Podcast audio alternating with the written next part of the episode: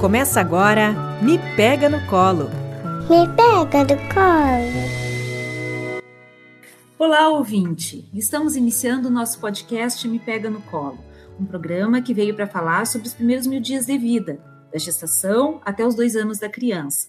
Esse programa é uma produção da disciplina de aspectos fisiológicos e nutricionais da gestante e do lactente, do mestrado profissional em saúde materna infantil da Universidade Franciscana.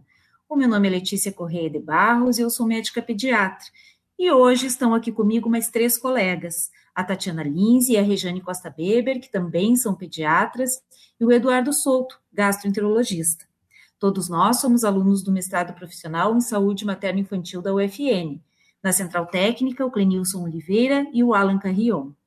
O Me Pega no Colo é desenvolvido pela Rádio Web UFN e quem nos orienta é a professora Franceliane Benedetti, com a coorientação da professora Carla Torres, do curso de jornalismo da UFN. Então, pessoal, tudo bem com vocês? Que coisa boa, né? A gente está aqui hoje reunido para falar sobre esse assunto tão importante.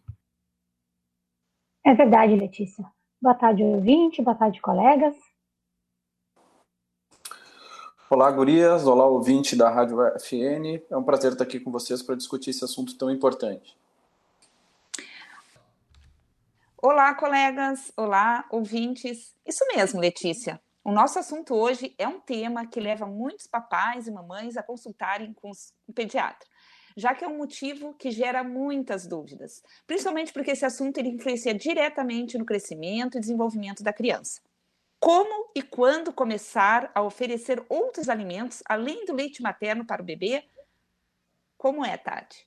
Pois então, Regiane, por falar em leite materno, antes de tudo, a gente tem que lembrar as mamães uma coisa muito importante. O leite materno sozinho supre todas as necessidades nutricionais do bebê até ele completar seis meses de vida. Com certeza, Tati. E o leite materno, segundo o Ministério da Saúde, pode ser, pode e deve ser o único alimento a ser oferecido para a criança até os seis meses de vida. E isso é o que a gente chama de aleitamento materno exclusivo. Então, não precisa, durante os primeiros seis meses, oferecer nem água, nem chás ou sucos e nem qualquer outro tipo de alimento para o bebê. E também o leite materno tem muitas vantagens em comparação aos leites comprados, tanto de caixinha quanto as fórmulas de lata. Verdade, Letícia. E o leite materno ainda contém anticorpos e outras substâncias que protegem a criança de infecções. E mais ainda, o aleitamento materno faz bem não só para a criança, mas também para as mamães, pois auxilia na prevenção de algumas doenças da mulher, como câncer de mama, de ovário e de útero.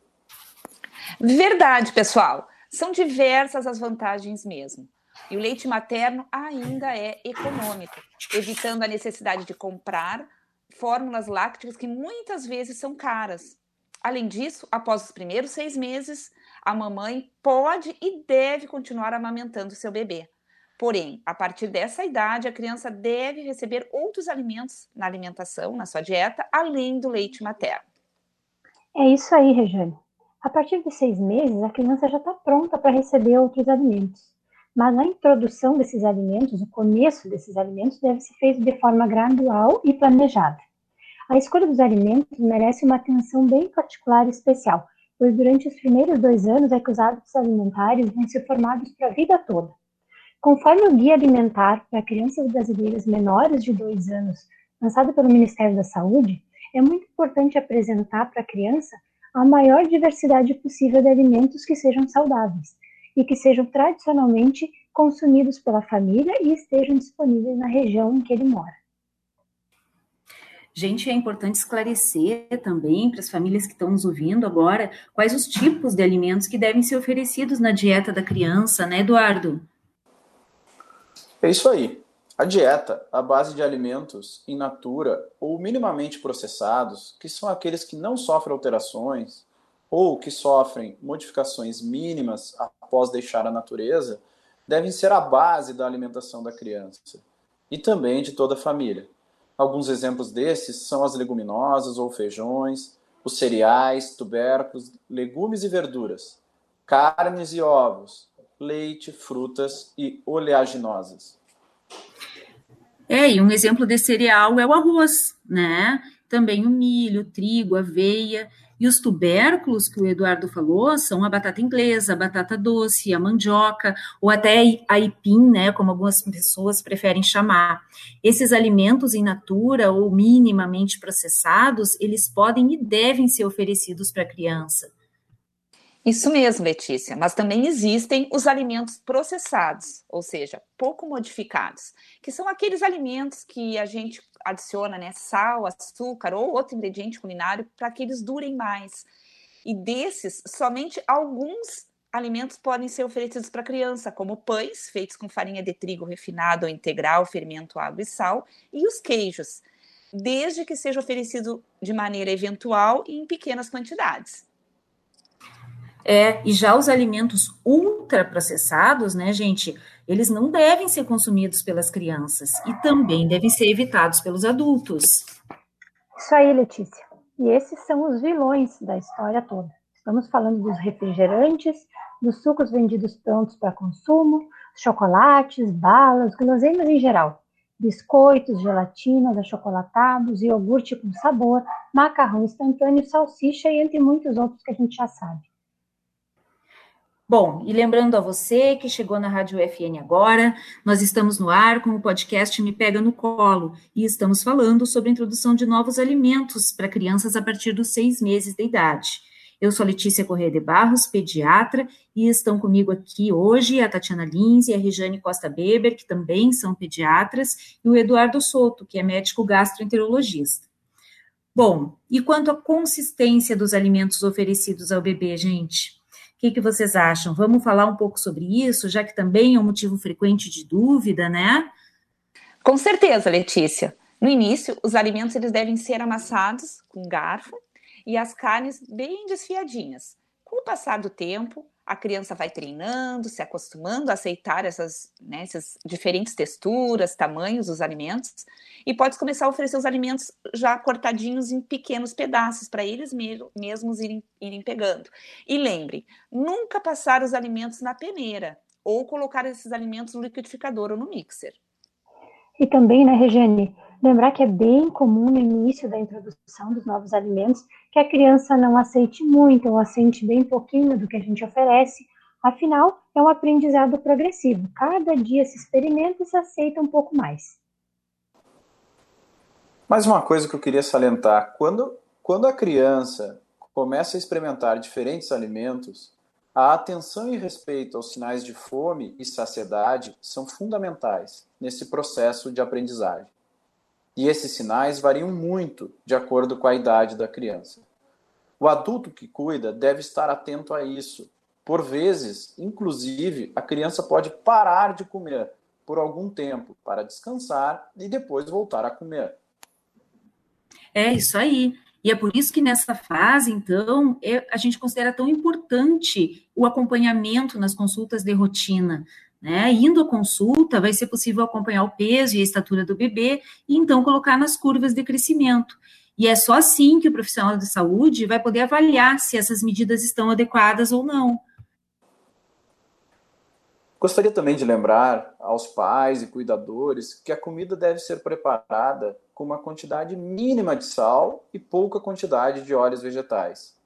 O açúcar não deve ser oferecido para as crianças com menos de dois anos e nem o mel.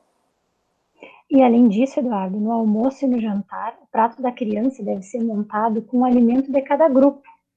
Ou seja, a gente pode pensar assim: uma leguminosa, como a lentilha ou feijão, um cereal ou raiz ou tubérculo, que o exemplo é o arroz, a batata, a mandioca, uma carne, que pode ser uma carne de gado, de frango ou peixe, ovo e um ou mais legumes e verduras. Quanto aos lanches, a gente pode oferecer uma fruta no meio da manhã e uma fruta no meio da tarde. Ao pai, à mãe, ouvinte da Rádio FN, também é importante esclarecer sobre a frequência das refeições. O Guia Alimentar para Crianças Brasileiras com menos de dois anos do Ministério da Saúde sugere que aos seis meses, além do leite materno, a criança receba três refeições diárias, que podem ser o almoço e dois lanches, almoço, jantar e um lanche, como preferir. E aos sete meses pode-se aumentar a frequência para quatro refeições diárias. Outra coisa, pessoal, o papai e a mamãe devem ajudar a criança a se alimentar, mas também deve deixar que a própria criança pegue o alimento com a mão ou com uma colher de tamanho adequado. Isso é importante para o desenvolvimento motor dela. Além disso, a criança pode gostar do alimento na primeira vez que experimenta, ou pode precisar provar esse alimento várias vezes até se acostumar com ele. Então, não desista. Algumas crianças precisam provar mais de oito vezes o mesmo alimento para só então passar a gostar dele. É verdade, Regiane. E também lembrando ao ouvinte que é correto iniciar com pequenas quantidades de cada alimento separado no mesmo prato e aumentando essas quantias de forma gradativa. Bom, gente, então eu gostaria de agradecer aos meus colegas pela conversa. E o que, que vocês acham? Dá uma ideia. Quem sabe a gente deixa algumas dicas aqui, como lembretes que não podem ser esquecidos. Vou começar, então, deixando a minha dica, que é sempre manter uma frequência regular nas consultas de rotina para acompanhar o peso e o crescimento da criança. Qual a tua dica aí, Rejane? Bom, a minha dica é sempre ler o rótulo da embalagem antes de comprar o alimento.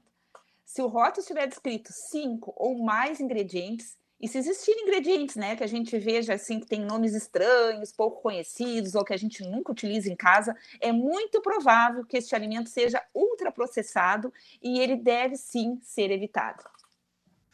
E a tua dica, Tati?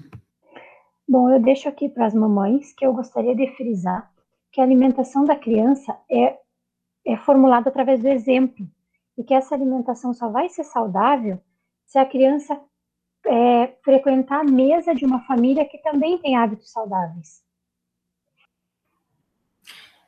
Então, para encerrar nossa conversa, dica do Eduardo. Queria agradecer a participação nessa mesa, Letícia, muito obrigado, foi muito bom falar com vocês e para o ouvinte da Rádio FN. E a minha dica para, para, a família, para as famílias que estão nos escutando é não desistir de um alimento logo de cara. Se aceitar um alimento, volte a oferecer depois. Provavelmente, se você persistir, a criança vai começar a aceitar e até gostar do alimento. Bem legal. Então tá, obrigada, pessoal. E assim chegamos ao final do nosso podcast Me Pega no Colo. Esse foi o primeiro programa, mas fiquem ligados na Rádio Web UFN, que toda semana teremos um programa para vocês. Ao todo serão cinco edições que irão ao ar entre os meses de maio e junho. E sigam a gente nas redes sociais, arroba Rádio UFN e no Spotify. Boa semana a todos e até o próximo Me Pega no Colo.